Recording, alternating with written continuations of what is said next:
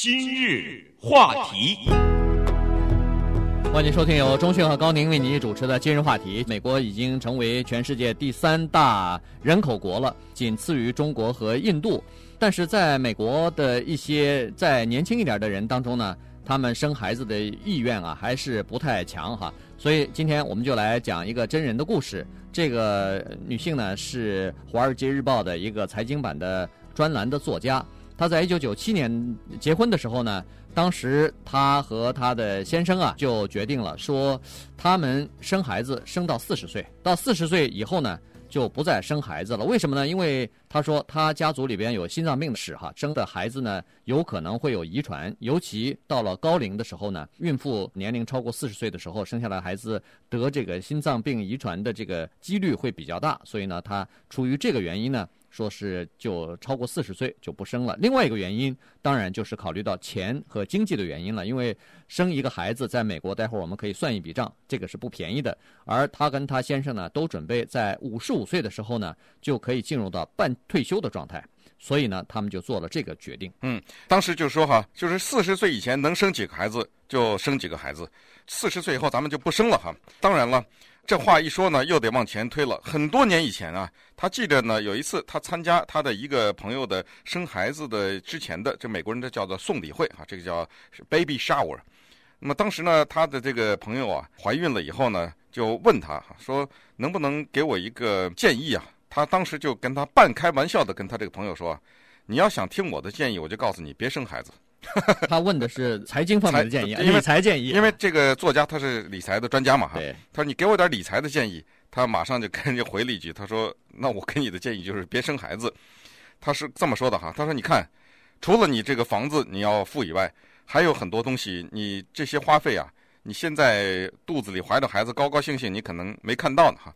我来告诉你一些数字，因为我就是玩数字的嘛。嗯。他说是二零零五年的美国农业部的最新的统计。”那么那个女的马上说：“怎么是农业部啊？”他说：“对，因为我们的饮食习惯和花费呢，这个东西是由农业部做的报告。”他说：“他统计出来呢，如果一个家庭的年收入在七万零两百块钱或者以上的话呢，他要把一个孩子养到十七岁，要花二十七万九千四百五十块钱。嗯，那这是一个数字。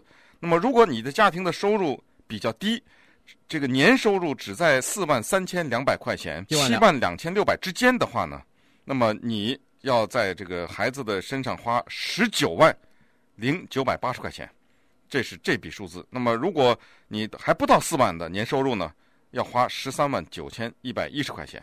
那么你想一想，这些钱十几万还是二十几万，是花在他刚刚上完高中啊？对，还没上大学呢。对，如果你上一个普通的大学，公立学校，什么一个排行比较低的这种大学，四年，而且你付的还是本州的这个学费的话，不能到外州去上学啊，付本州的学费，也不是私立学校啊，什么哈佛啊，什么这种名牌的学校的话呢，准备再加个六万两千四百九十二块钱。对，但是如果你敢碰一下私立学校，哈佛、斯坦福，或者是哪怕再低一点的等级的这种私立学校，对不起，再加个十三万四千六百九十三，所以加起来刚才的那二十几万，再加上这十几万，这是一个孩子的花费。对。所以呢，这个大学的花费呢，现在在以每年是百分之八的成长速度在成长。所以，如果要是现在生孩子的话，可以预见到十八岁他要上大学的时候，那个学费将会是多少钱了哈。所以，他就跟他的女朋友讲，他说：“这个是我们买房子之外的第二大开支。”嗯，很多人都认为说是买车是第二大开支，他说不对，实际上是生孩子才是最贵的，就是除了房子之外最贵的一个东西了。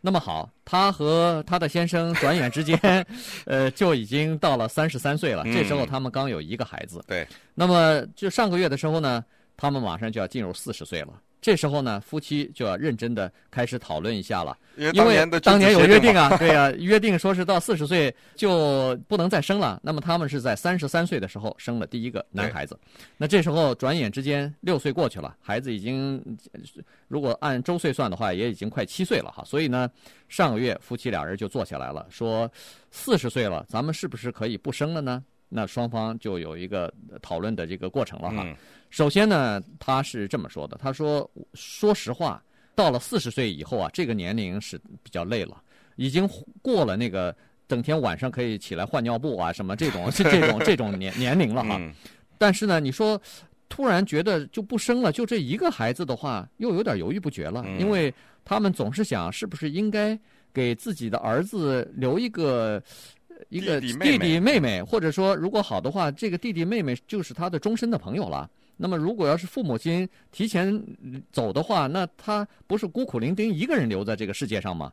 实际上我们在美国的移民啊，很多都是这种情况。对，都是觉得，尤其自己的亲戚不都不在这儿的时候，总总觉得一个孩子待在一个异国他乡，是不是比较孤独一点？所以很多人就在这种考虑之下呢，又多生了孩子。嗯，但是呢，呃，他们之间的这个对话是很有意思的。对。那么他就是跟他先生讲了哈，他说是没错，我们两个的君子协定，到了四十岁以后不生孩子了。可是你说这是生物钟的原因呢，还是母性的焕发哈？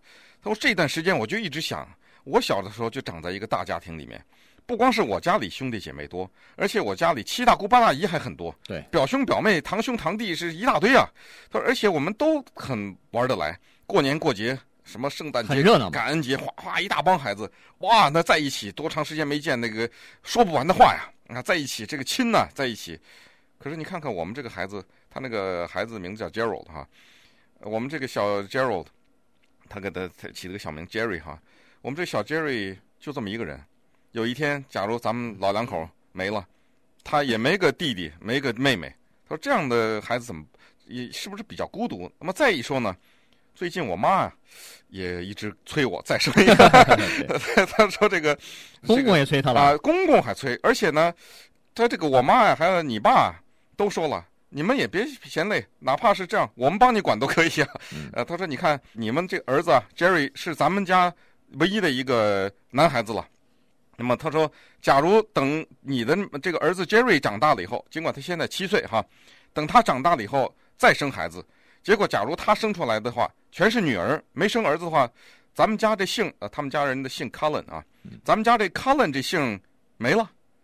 但是我们这个女作家想想也不对啊，她一查那个人口统计，这个 Cullen 这个姓是爱尔兰的姓。在爱尔兰有成千上万个 Cullen 呢，呃，不不缺你这一个呀。当然，这个是别人的别啊，别人的不是他的 Cullen 嘛，所以这个是不同的。那么当然，他先生呢，还是劝他说是还是按原计划，咱们就不要再生了。他说，既然要做最后的决定的话呢，那我们就来列一下这个生孩子和不生孩子到底有哪些优点和缺点吧。嗯。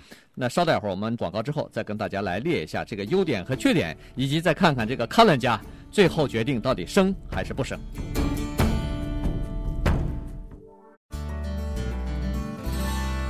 今日话题，欢迎继续收听由钟讯和高宁为您主持的今日话题。这段时间跟大家讲的是生孩子的问题哈。这个《华尔街日报》的专栏作家，呃，他谈了一下他自己的经验。他在三十一岁的时候呢，和他先生结婚；三十三岁的时候有了第一个孩子，是个儿子哈，叫 Jerry。那么他们在婚前呢，曾经讨论过这个问题，到底生几个孩子。最后呢，他们决定是到四十岁的时候就不再生孩子了。那么转眼这个月就要到四十岁了，所以上个月呢，夫妻之间有一场认真的对话，嗯，就讨论这个问题。因为以前并没有意识到这么快，时间过得这么快，现在已经马上就要到了，到底要还是不要，这是个问题。那双方就说，那这样吧，我们在做最后决定之前，先摆一下生孩子有哪些好处，然后我们再看看它的缺点在哪儿，然后最后再权衡一下利弊，最后再决定哈。首先，这个优点啊，虽然不多，但是很有利。首先是再生一个孩子的话，这儿子就有伴儿了。那也可能是个终身的朋友，他就不再孤独。对，注意这个“也可能”这三个字。对，因为也可能是终身的敌人。我们这个兄弟之间反目为仇的例子是比比也还是有的哈。对或者说，呃，远隔这个千里万里的，根本够顾不上的，这个也很多啊。对，这是第一点。第二点呢，就是说，呃，生第二个孩子，那再经历一次有孩子的喜悦，这个父母亲都是愿意的哈。没有这个生头胎的这么紧张，这么手足无措了。那这个应该应付玉如啊，这个都很自如了哈。这是第二点。第三点呢，那就是爷爷奶奶、什么外婆、外公，那都很高兴啊。呃，又有了一个孙子，这个他们的姓又可以延续下去了，也可能是个哈。所以这当然是很好。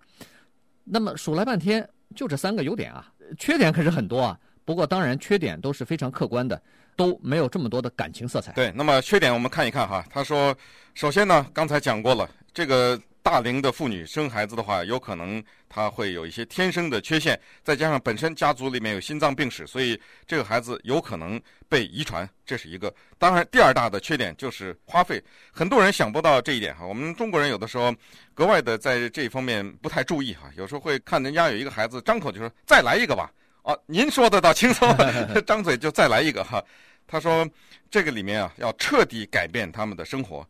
当年三十三岁生第一个孩子的时候，那些不眠的夜晚，拿着这一堆孩子的尿布、奶瓶啊，走到哪儿都带到哪儿，而且他们的生活将不再自由哈。过去还是可以说拔腿就到什么地方去，有了第一个孩子以后，本身就已经没有了。再有了这个第二个孩子呢，第一个孩子尽管大了一点，但是第二个孩子又续上了，把这个过程，那么整个的。就会给他们生活带来非常的疲乏。接下来孩子稍微大一点，就得开着车先送老大去踢足球，再送老二去上学，或者是这个学钢琴啊，学什么补习啊，然后从那个课后班呢，或者是哪怕再早一点的幼稚园呐之类的哈。还有呢，最重要的就是他这老大呀，现在已经七岁了，所以等老二生出来的时候，兄弟两个之间，不管是兄妹还是兄弟，差的是七年。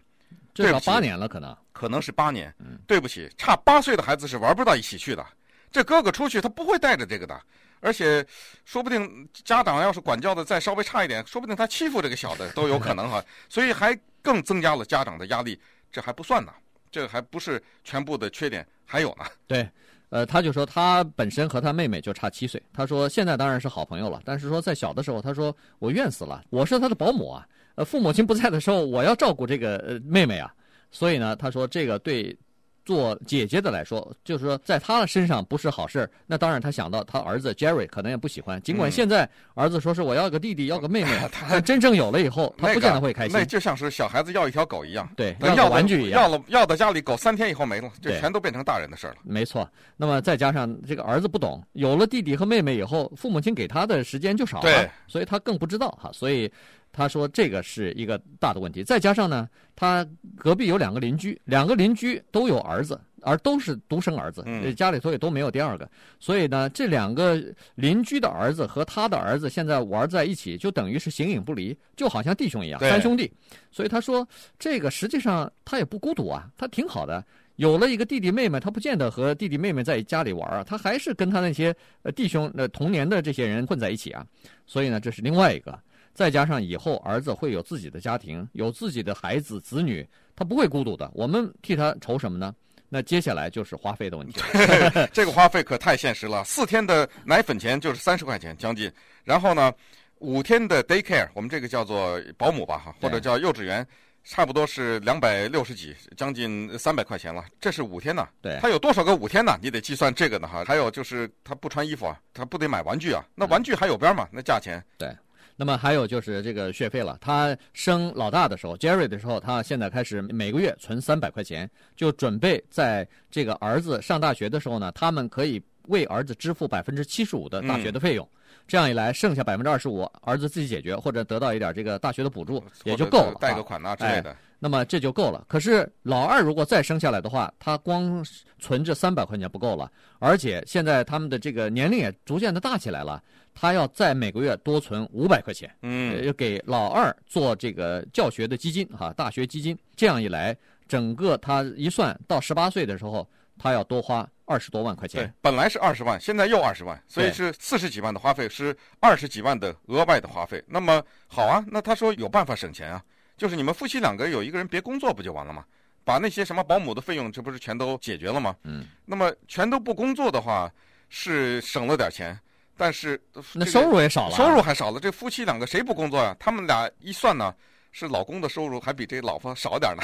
所以说是这男的待在家里，最后决定哈，如果要第二个孩子的话，男的待在家里面是省了一点钱，但是再一算啊，不行哦。这个省的解决不了这问题啊，因为那个收入也是相当多的一笔啊。对，那可能是比这个托儿还要多一点。对，所以在这种情况之下，而且她老公的这个各方面的福利比较好，这就养老金的计划呀，嗯、什么四零一 K 啊，各种各样的福利、医疗保险啊，都比她这个太太的好哈。所以算来算去啊，还是没有办法来省下钱来。那最后呢，她就决定了说，尽管我想要一个孩子，但是这个对我们的家庭来说。没有什么好处，于是夫妻双方最后决定说：“算了吧，一个就够了，不再生了。”